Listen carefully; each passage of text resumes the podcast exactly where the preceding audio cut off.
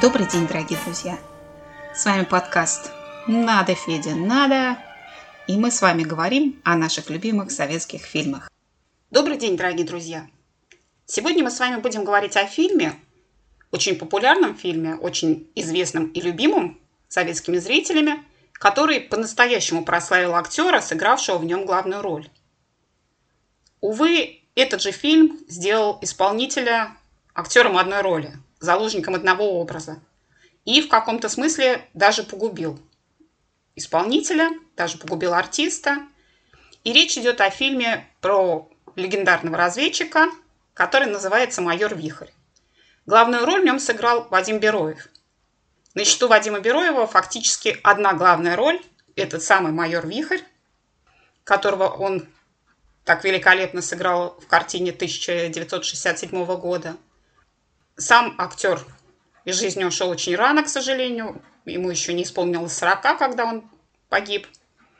Но, тем не менее, образ, который он создал, образ разведчика майора Вихря, вполне может соперничать с образом самого известного советского разведчика Штирлица. Как же создавался этот фильм и откуда вообще взялась идея сделать многосерийный фильм про разведчика. Все дело в том, что в конце 60-х со многих военных документов уже начали снимать гриф «секретно». В числе таких документов были документы, касающиеся военной операции в Кракове, в польском Кракове, которую организовали советские разведчики. Город должен был быть взорван немцами, но наши разведчики это предотвратили – Этой историей заинтересовался Юлиан Семенов, который часто писал детективы, имел знакомство среди милицейских чинов. Конечно, ему дали возможность поработать в архивах, изучить документы. И он, получив вот эти вот замечательные, интересные, интригующие документы в руки, создал сценарий про разведчик. Кстати говоря, именно Юлиан Семенов придумал для своего героя псевдоним Вихрь.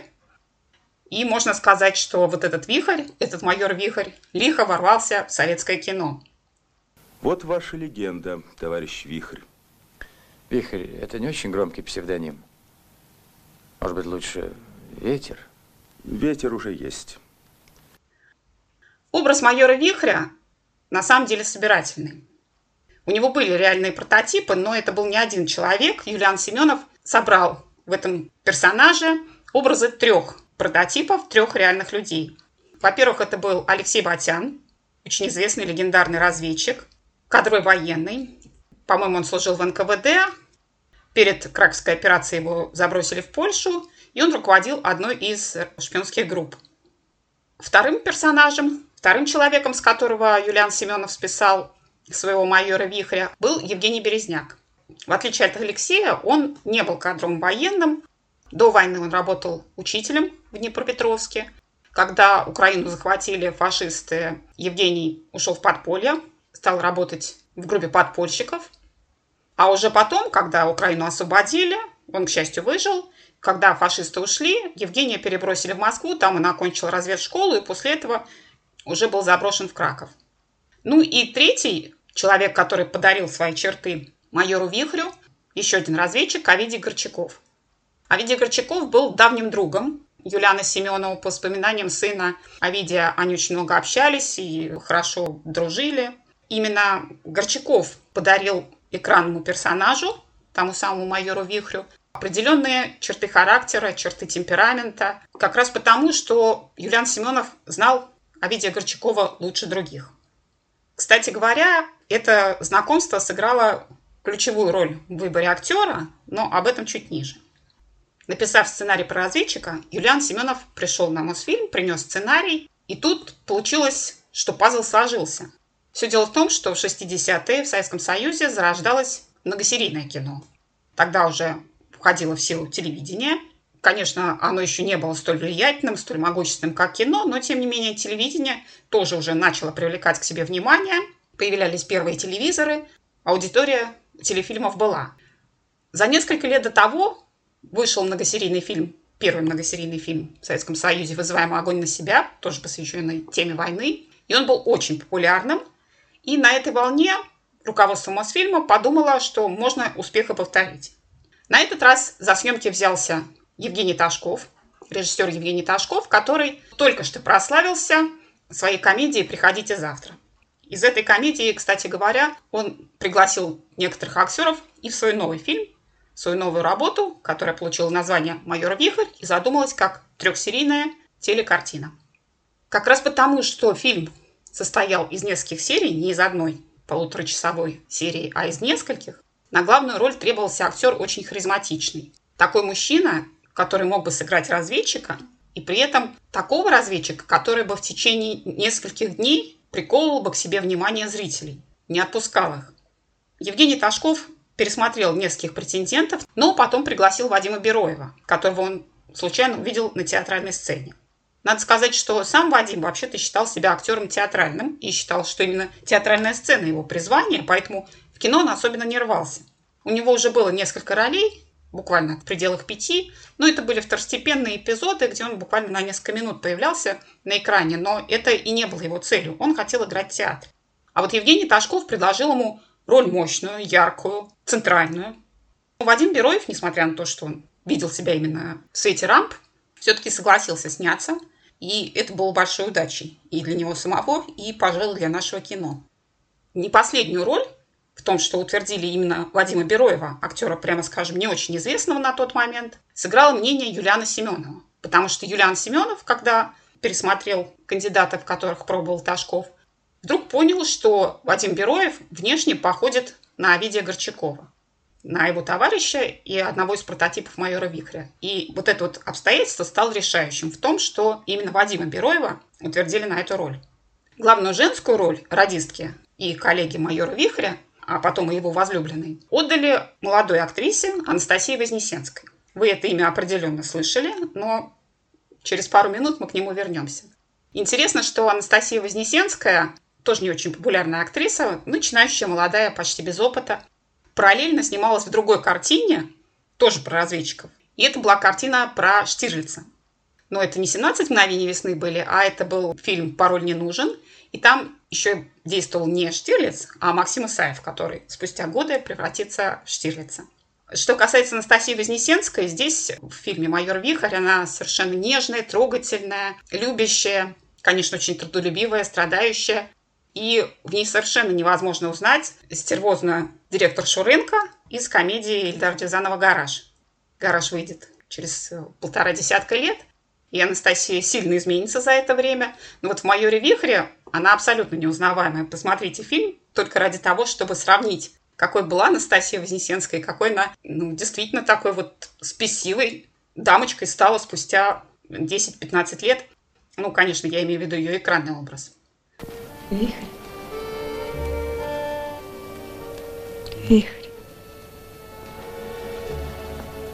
М? Ты заметил? Коль все время говорил, завтра эвакуация. Значит, послезавтра здесь будут наши. Вот и кончится все. Ты улетишь в Москву. А меня отправят на наш радиоцентр. Увидимся мы с тобой больше никогда. Увидимся. Нет, я же знаю. Почему ты знаешь? Знаю.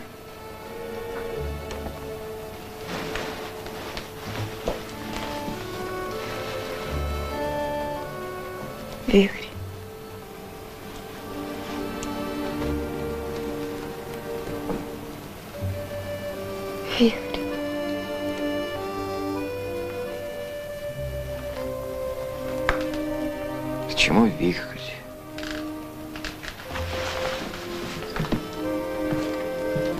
Меня зовут Алексей.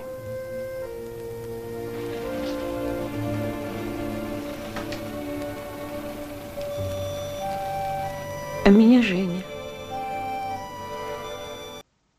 На роль польского подпольщика Евгений Ташков неожиданно позвал Александра Ширвинта. К тому времени Александр Ширвинт уже зарекомендовал себя как актер комический такой, склонный к розыгрышам. Он таким и проявил себя в предыдущей работе Евгения Ташкова в комедии «Приходите завтра», где у него была второстепенная роль, но очень яркая и заметная, по которой его, собственно, и запомнили. Здесь, в «Майоре Вихре», Ширен сыграл человека серьезного, рефлексирующего. Это редкий случай увидеть его именно в таком образе, потому что в дальнейшем, конечно, мы видели Александра Ширвинта большей частью в комедиях, где он играл остряков, весельчаков, компанейских парней, а вовсе не таких серьезных, сложных персонажей. Шопен – это свобода. Шопен – это революция. Слушайте, Юзеф, почему вы так говорите со мной?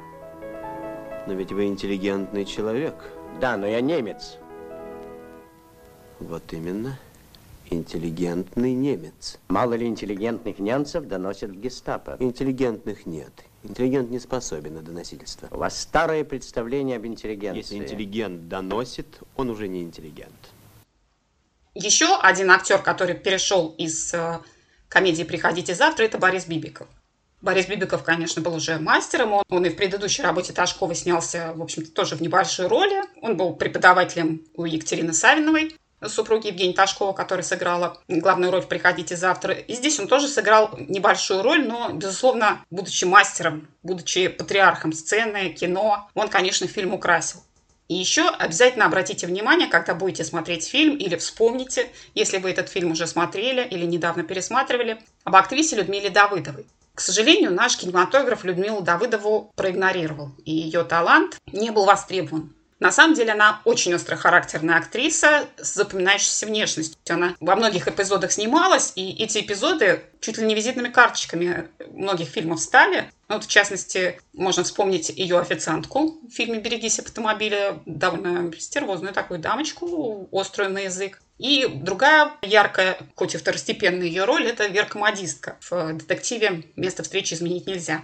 Увы, жизнь Людмилы сложилась не очень хорошо. Она не смогла реализоваться как творческая личность. Не сложилась у нее и личная жизнь, и она тоже довольно рано ушла из жизни, и довольно трагически. К сожалению, она не смогла показать себя в полной мере, а режиссеры почему-то не сумели дать ей такую возможность. Когда фильм вышел на экраны, он буквально с первых же минут приковал к себе внимание. На протяжении трех дней, как и хотели создатели фильма, он полноценно удерживал внимание зрителей. Люди приходили на работу, обсуждали, что происходило в предыдущей серии. И, конечно, очень ждали продолжения. Тут надо сказать, что все трое прототипов, и Алексей Батян, и Евгений Березняк, и Овидий Горчаков, фильм посмотреть сумели. Они были еще живы, и они оценили работу и Юлианы Семенова, и Евгения Ташкова, и, конечно, Вадима Бероева.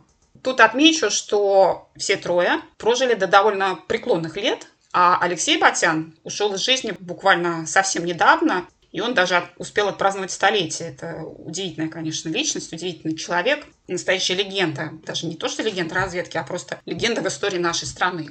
Что касается самого Вадима Бероева, то на съемках он отдавался работе не то что на 100%, а на 200%.